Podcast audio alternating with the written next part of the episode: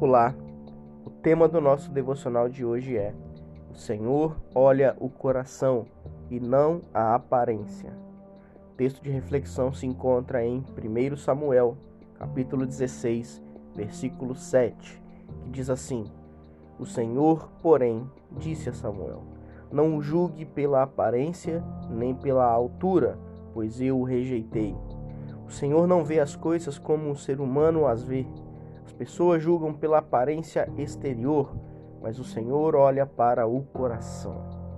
A história de Davi, o rei de Israel, é uma linda história, cheia de altos e baixos, erros e acertos, de um homem segundo o coração de Deus, que falhava, mas era conhecido pelo ser e não pelo fazer, ou seja, conhecido pela sua essência o coração, como a Bíblia diz, não o órgão que bombeia sangue, mas o centro de suas vontades e emoções internas. Costumamos ver a figura do jovem que matou o gigante Golias como o ápice de sua história positiva. Além das vitórias nas guerras, ao mesmo tempo, olhamos o adultério com Batseba e o assassinato forjado de Urias como o declínio do homem e rei Davi mas nos esquecemos de todo o processo da história de Davi. O início no pastoreio com as ovelhas, a coragem ao enfrentar as feras no pasto, a devoção a Deus no secreto e durante o reinado, os sofrimentos que afligiam sua alma nas perseguições e guerras. O ser humano Davi foi forjado em seu caráter em todas as áreas.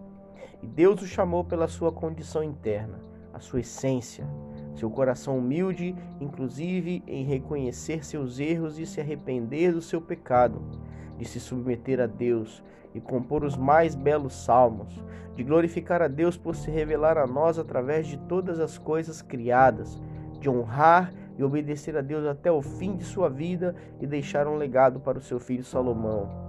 Aplicando essa reflexão a nós, podemos agir como Saul, o rei desobediente, carnal rebelde e tolo, ou agir como Davi, o rei obediente, pecador arrependido, corajoso, forjado no secreto, um coração aprovado por Deus.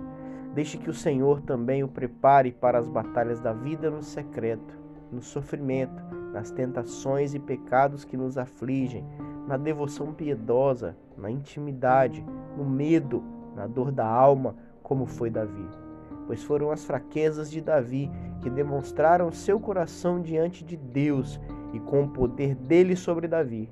Homem segundo seu coração e cheio do Espírito, se tornou parte da genealogia do Mestre Jesus e um legado para nós como homem.